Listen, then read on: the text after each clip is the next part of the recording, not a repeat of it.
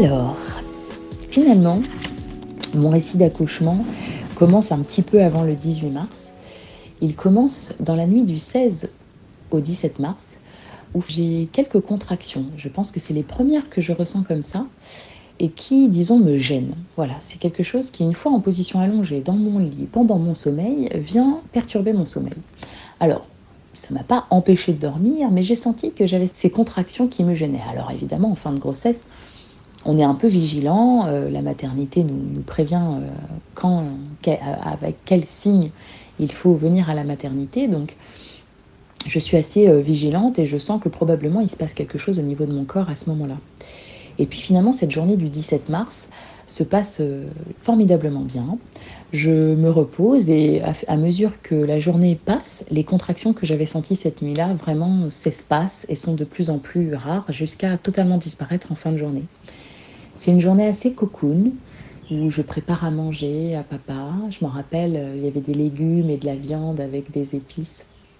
Et euh, je, je ressors le ballon de grossesse alors que ça faisait bien longtemps que je ne l'avais pas sorti. On passe une petite soirée tranquille à deux et puis euh, je décide d'utiliser le ballon pour faire des mouvements circulaires avec mon bassin devant la télé. Et papa finit par se mettre sur le ballon et je me suspends à ses jambes. Et du coup, avec les mouvements du ballon, ça me masse le dos. Et papa me fait un massage du visage. Et on scotche devant une chaîne de télé qu'on regarde jamais, à savoir une chaîne de musique classique. Et je crois qu'on est tous les deux dans un moment un peu, euh, un peu suspendu, très apaisant, très calme. Peut-être qu'on sentait comme une sorte de, de nécessité de calme avant la tempête.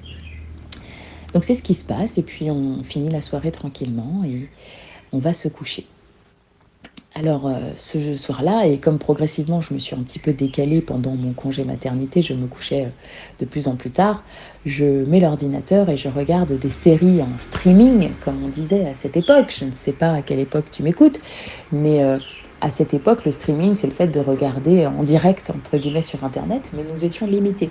C'est-à-dire que nous avions le droit à 72 minutes de visionnage de, de vidéos comme ça en, par Internet. Donc après 72 minutes euh, légales de visionnage de série How I Met Your Mother, en l'occurrence, je me suis arrêtée à l'épisode 8, saison 4, alors que donc euh, j'avais jamais découvert cette série quelques semaines avant, donc on peut dire que le congé maternité est fort utile pour faire le plein de, de séries ou de films ou rattraper un petit peu nos moments culturels manquants. Je m'arrête personnellement à 2h du matin sur donc euh, cet épisode. Je ferme l'ordinateur en me disant non quand même il faut dormir au cas où, on sait jamais. Et c'est là que je pense que je connecte avec mon corps parce que je n'étais pas fatiguée et je n'étais pas fatiguée peut-être parce qu'il se passait des choses à l'intérieur de moi. J'éteins l'ordinateur et je me rends compte que je n'arrive pas à dormir parce que j'ai cette gêne qui commence à réarriver par vagues. Rien de bien méchant, rien de bien de crispant, rien qui me donne envie de crier de douleur, non. Mais à chaque contraction, l'envie d'aller aux toilettes, la peur d'avoir envie de faire pipi, alors qu'il se passe rien. Donc on va aux toilettes, il se passe rien, et on va aux toilettes, il se passe rien. Cette gêne qui finalement nous maintient réveillés et nous empêche de, de tomber dans le sommeil du juste.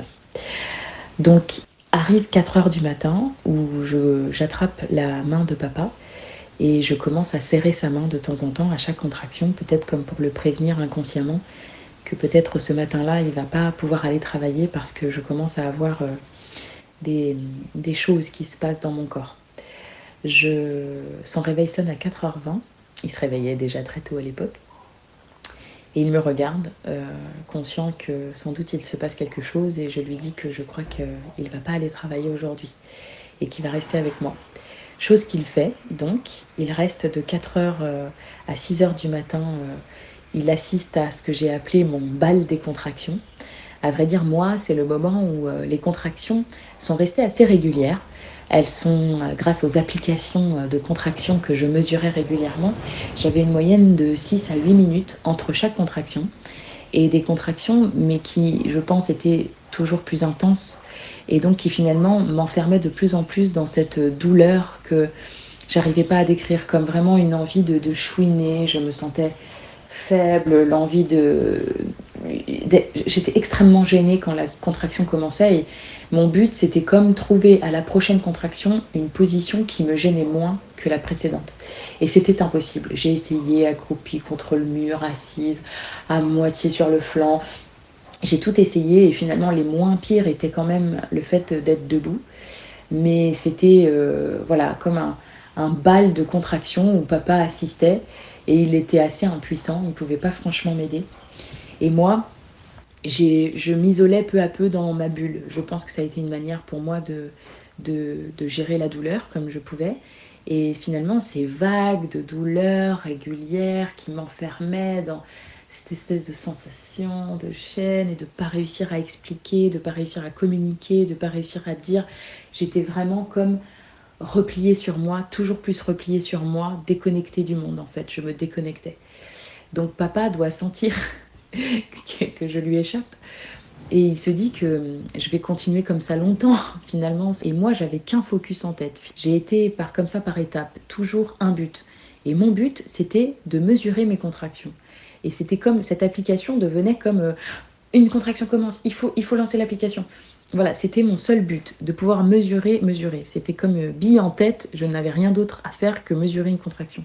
Sans voir un petit peu plus grand, plus large, et me dire, bon, à quel moment on part à la maternité, etc. Et heureusement, c'est papa qui prend l'initiative, je pense, en sentant qu'il me perd un peu. Donc sur ces deux heures, il me dit peut-être qu'il va falloir qu'on aille à la maternité. Chose à laquelle je me dis, mais quelle brillante idée Je n'ai peut-être pas réagi comme ça. Parce qu'à ce moment-là, je commence vraiment à être irritée. Et je me dis, ok, donc je vais prendre une douche, l'eau chaude va me faire du bien. Je sens que papa a besoin de m'aider pour chaque étape, me déshabiller, me savonner, j'ai besoin de lui, je n'arrive pas toute seule. Et cette eau chaude qui me fait juste du bien, je reste avec l'eau chaude, voilà, debout comme ça dans la douche. Et voilà, papa m'aide à sortir, je mets les derniers éléments de trousse de maquillage, trousse de toilette qui manquaient dans la valise de la maternité. Je suis vraiment euh, assez expéditive dans ma manière de lui parler. Et lui, il, euh, il, ferme les valises et il ramène la voiture un peu plus proche dans la cour. Il fait les allers-retours pour descendre euh, la valise et puis il m'attend. Alors à ce moment-là, j'enfile un boubou euh, que Mamboy m'a donné où je suis donc extrêmement ample et à l'aise. J'enfile des moon boots, donc des chaussures qui ne vont pas du tout avec un boubou euh, parce que quand même, on est le 18 mars et euh, même s'il commence à faire beau, il fait encore un peu frais, nous sommes en métropole. Et donc je pars avec un style d'enfer. papa m'aide à descendre les escaliers, la voiture m'attend en bas et c'est parti pour le trajet pour la maternité. Nous avions environ 10 minutes de trajet en temps normal, euh, en roulant à une vitesse, à une allure raisonnable en ville. Euh, je pense que nous avons dû en mettre bien le double parce que papa devait rouler entre 5 et 10 km heure et c'était impossible pour moi de supporter qu'il roule plus vite. Chaque dodane était une douleur et une souffrance absolue. Le ballottement de gauche à droite me donnait le sentiment que mon ventre allait s'arracher d'un côté ou de l'autre. Les contractions étaient impossibles à gérer. Mon front était collé contre la vitre. J'avais chaud, j'avais froid, j'étais pas bien, je, je gémissais, je, voilà, je, on me perdait vraiment, je, mes forces de vie m'échappaient. Nous arrivons enfin à la maternité, il me laisse marcher. Les 50 mètres qu'on a à faire me paraissent d'une longueur, euh, un marathon. Je finis par euh, faire une étape entre les deux je vois un banc, je ne vois pas d'autre solution que de m'arrêter sur ce banc en même temps. C'est le, partage entre la douleur de réussir à se relever de ce banc et la douleur de continuer de marcher sans s'arrêter. Et entre les deux, mon cœur balance et finalement, je finis par m'arrêter sur ce banc. La, difficulté, donc papa m'aide à me relever pour remarcher comme un escargot et me traîner jusqu'à cette porte d'entrée. Et finalement, les portes battantes sont fermées parce que nous sommes encore en horaire de nuit. Donc il faut encore contourner le bâtiment qui me paraît être vraiment une tannée, quelque chose mais de impossible, une montagne, un Himalaya. Je finis par contourner ce bâtiment. On sonne le vigile de nuit. Oui, c'est pourquoi Ben, je crois que ma femme accouche. J'ai l'impression que tous ces gens prennent leur temps, qu'ils prennent beaucoup trop de temps. J'ai besoin de me rasseoir vite. Dépêchez-vous de m'ouvrir les portes, s'il vous plaît. Les sas pour accéder à la salle de naissance, etc. Parce qu'en horaire de nuit, il y a tout un tas d'étapes finalement avant d'accéder euh, à cette salle d'examen. Enfin, il m'ouvre la porte et je sens que cette table d'examen euh, m'appelle. Je suis d'une faiblesse sans nom. Je m'affale sur ce, sur cette table d'examen, je perds euh, de l'eau, je, je, sens que je, voilà, je m'affale, je lâche tout.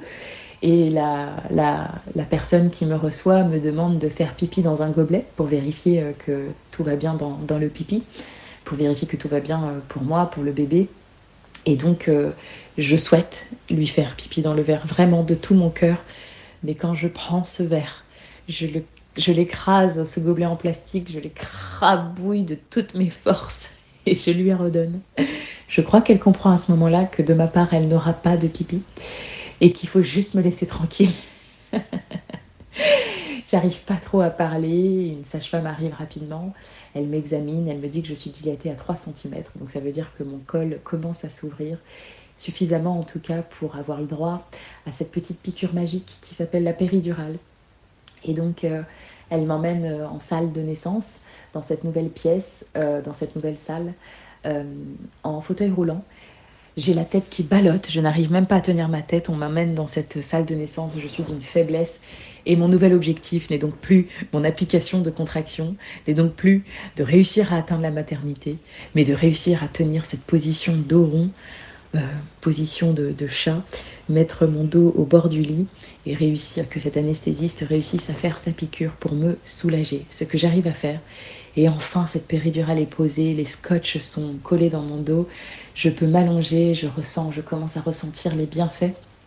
Et je vois papa qui re-rentre dans cette salle parce qu'il avait dû sortir le temps de la piqûre et qui me retrouve enfin. Pour lui, c'est je rentre, il rentre dans la pièce et je souris. Et pour lui, c'est un soulagement de me retrouver enfin, moi, souriante. Donc ça lui fait du bien. Et on va rentrer là dans une phase finalement qui va durer pendant euh, eh bien 6-7 longues heures où euh, on va vivre au rythme du monitoring, comme on appelle, c'est ces petits patchs qu'on colle sur mon ventre et où on a à la fois euh, le cœur du bébé, le battement du cœur du bébé et puis aussi les contractions du muscle autour du bébé, donc du ventre de la maman, pour euh, pouvoir réussir à terme à expulser le bébé. Alors, euh, ce son du, bruit du battement de cœur, comme une course de cheval, ça galope, ça galope, ça galope, parce que le bébé a un cœur qui bat assez vite, euh, est à fond dans la pièce. Et ces heures-là, je les vis vraiment comme euh, quelque chose de très euh, berçant, parce que je suis extrêmement fatiguée, je n'ai pas dormi de la nuit, et une fois que je suis soulagée, j'ai qu'une envie, c'est dormir. Et donc moi, mon seul objectif là, c'est dormir. Et j'ai l'impression que chaque examen, chaque fois que la sage-femme rentre, qu'elle me parle, j'ai l'impression de m'endormir entre deux phrases, le temps d'une respiration. Je suis vraiment épuisée. Donc moi, j'ai qu'une envie, c'est dormir. Et papa, lui, il a les yeux rivés sur le monitoring et il regarde le cœur du bébé parce qu'il se trouve que le cœur du bébé fait quelques petites subtilités et il commence à ralentir et tu commences à avoir le cœur un peu fatigué et tu ne supportes pas quand je change de position, quand je me mets sur la droite ou sur la gauche. Et donc, je dois rester dans la position sur le dos, supporter mes contractions, réussir à m'endormir et respirer. Parce qu'avec le cœur du bébé qui commence à faire quelques feintes, il faut absolument que je, m'astreigne à respirer correctement. Alors papa, à chaque contraction, surveille la contraction arrivée et m'aide et il me dit, allez, on respire maintenant, on respire, respire bien, respire fort, respire longtemps. Et il faut souffler longtemps et ça me paraît être un calvaire que de devoir faire ça alors que tout ce que je veux, moi, c'est dormir. Je suis comme une grande enfant qu'on laisse pas tranquille et qui voilà, qui râle et qui est pas contente qu'on la laisse pas dormir. Voilà comment je vis ces heures-là, alors que papa lui stresse beaucoup parce qu'il est comme, euh, il se veut le, gardien et le garant de la surveillance de ce cœur qui semble faire des siennes, et la sage-femme lui confirme qu'il y a quelques quelques petites faiblesses au niveau du cœur du bébé qui ne lui plaisent pas beaucoup. Alors euh, parfois ton cœur diminue suffisamment pour que lui se dise mince, est-ce qu'il faut que j'aille la chercher? Et puis au moment où il se lève pour aller chercher la sage-femme, il voit la sage-femme rentrer euh, rapidement dans la pièce, donc ça lui confirme qu'il a raison de s'inquiéter. Donc il est vraiment, il vit cette période de manière pas sereine, surtout que je semble pas plus inquiète que ça. Donc il se dit, ok, il va falloir que je m'inquiète pour deux, moi. donc la sage-femme rentre dans la pièce, me surveille et effectivement, autant tout se passe bien les premières heures et je, dilate, donc mon col continue de s'ouvrir, s'ouvrir, il passe de 3 à 4 à 5 de manière assez euh, moyenne et normale, autant à 7, je bloque et le col arrête de s'ouvrir. Donc on passe deux heures où le col ne bouge plus, elle m'examine, le bébé commence, euh, donc tu commences à, présenter des, faiblesses, je ne peux plus bouger mon corps, je commence à être ankylosée, à, me sentir un petit peu euh, pas bien, et là elle voit que tu as un gros bébé dans mon ventre et elle... Euh, elle se dit que peut-être que tu vas pas pouvoir passer par le bassin, donc elle nous prépare psychologiquement, papa et moi, à la césarienne.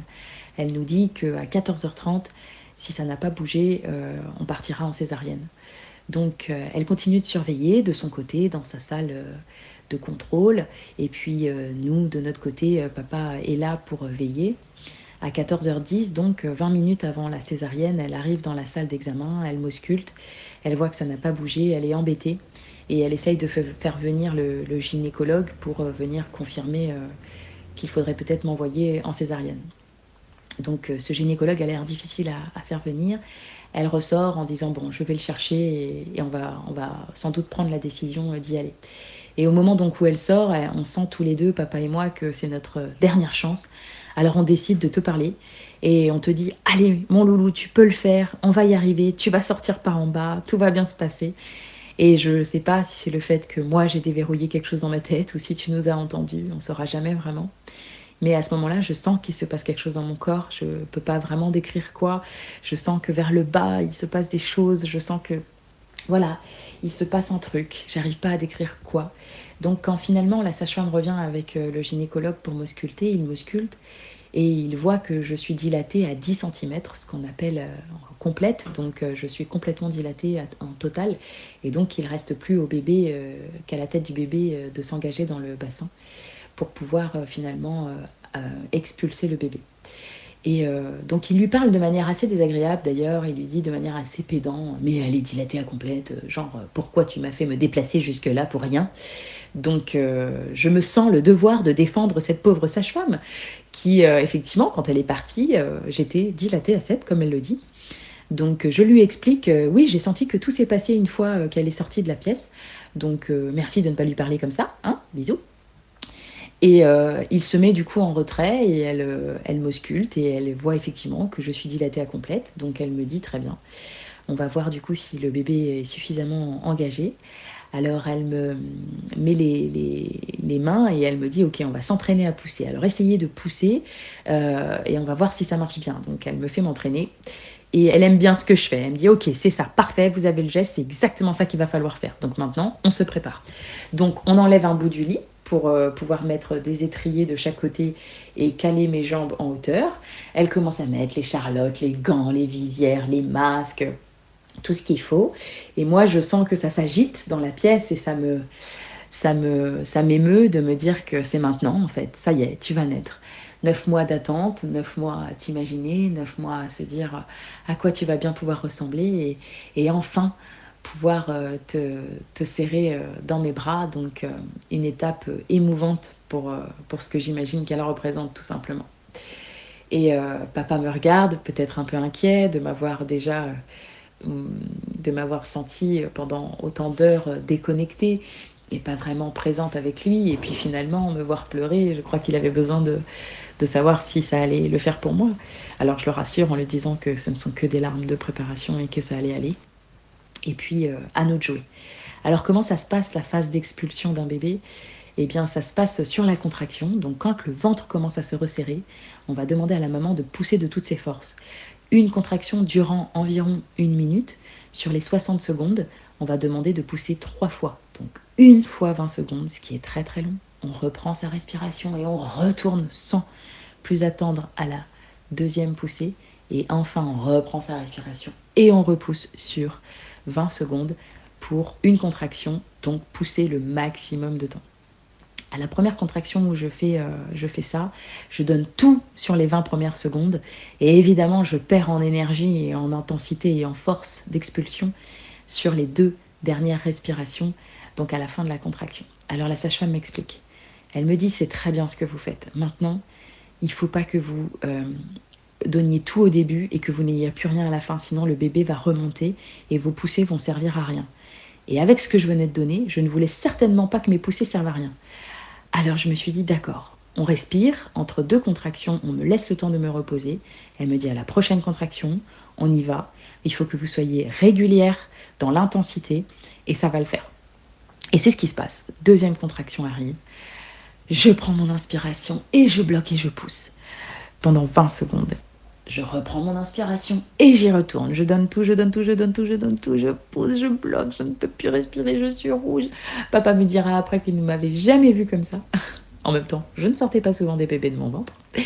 Et finalement, je reprends mon souffle et à la dernière euh, phase d'expulsion et euh, sur cette fin de deuxième contraction, eh bien, je sens ta tête qui sort. Enfin, et ça me paraît fou, je sens que j'ai la tête de mon bébé entre les jambes. C'est incroyable. Et je me dis, ça y est, il est sorti. Alors, euh, on attend euh, la prochaine contraction. Et elle te sort une épaule, deux épaules. Et elle demande si je veux venir te récupérer. Je ne me sens pas personnellement la force de pouvoir t'attraper. Alors papa vient, il te prend et il te met sur le ventre. Donc ce qui se passe tout de suite, c'est qu'on prend les drains et les champs pour euh, t'essuyer les, papiers, pour essayer d'enlever un petit peu le sang et en même temps euh, enlever le liquide, te, nettoyer et en même temps te stimuler. On masse comme ça en mouvement circulaire le buste, le dos, le, le cœur pour bien te faire partir et tu es un peu violet, tu as du mal à décoller parce que évidemment toute cette, euh, tout cet accouchement et toute moi-même, cette, euh, cette faiblesse et cette fragilité que j'ai pu ressentir pendant cette phase, et eh bien toi, c'était euh, le passage dans le bassin qui était un moment pas évident pour toi, évidemment, il était temps que tu naisses. Et il était temps que tu sortes parce que ça a été aussi éprouvant pour toi. Donc il fallait que tu décolles et, ils avaient besoin de te stimuler. C'était un moment voilà, où finalement je, je vois que ton crâne, le haut de ton crâne, mais je ne vois pas ton visage. Et ils sont là surtout en train de te stimuler et ils sentent que tu as un petit peu du mal à, partir. Voilà, ton, tes, voies respiratoires ne sont pas dégagées, il y a des glaires. Donc, ils te stimulent, ils te stimulent, ils me laissent euh, quelques secondes, ils nous disent félicitations, on est content. Et puis, euh, finalement, euh, ils, nous, ils nous disent qu'ils vont t'emmener. Donc, avec, avec papa, je te laisse partir en disant suis-le parce que je tenais absolument à ce que à ce que euh, papa te suive euh, dans chaque étape. À partir du moment où tu étais sorti de mon ventre, je voulais que papa ne te lâche pas. Donc il t'emmène un petit peu en dehors de la pièce pour t'aspirer un petit peu les glaires qui te gênaient et qui t'empêchaient de bien respirer. Et puis euh, tu reviens dans la pièce dans une petite couveuse en, verre. où une pédiatre vient m'expliquer qu'en fait tout va très bien, mais que comme ils ont mesuré le taux d'oxygène qu'il y avait dans ton sang, en prenant une petite goutte de sang au niveau de ton pied, ils ont estimé que tu n'étais pas encore suffisamment oxygéné. Alors ils t'ont mis dans cette petite bulle d'oxygène concentré en quelque sorte pour que chacune de tes respirations soit un concentré d'oxygène qui te fasse vite retrouver des taux d'oxygène qu'ils ont envie de voir dans ton sang. Et donc euh, je te vois arriver dans cette petite couveuse et à ce moment-là, tu es tout propre, tout habillé, tu as les yeux grands ouverts, des billes à la place des yeux, euh, regarder avec une curiosité euh, de mais qu'est-ce que c'est que ce monde-là étrange qui m'entoure, cette lumière, ces odeurs, euh, tout ce qui se passe à l'intérieur de toi, tu découvres ton, tes sensations sans doute et on plonge dans le regard l'un de l'autre. Et j'ai trouvé que cette phrase que j'avais lue était tellement représentative de ce que j'avais pu ressentir à ce moment-là pour toi. J'ai eu le sentiment que tu étais entré dans cette pièce et que nous, on avait rétréci. Voilà, nous étions devenus tout petits et tu avais tout rempli dans notre espace. Voilà, donc tout s'est formidablement passé sur les quelques heures qui ont suivi. Et finalement, euh, on t'a mis dans ce petit couffin où tu es resté à côté de moi, tu t'es rapidement endormi et je suis restée euh, t'admirer avec papa. Tu étais là, ça y est, mon Gino. Tu étais là dans nos vies, comme une évidence.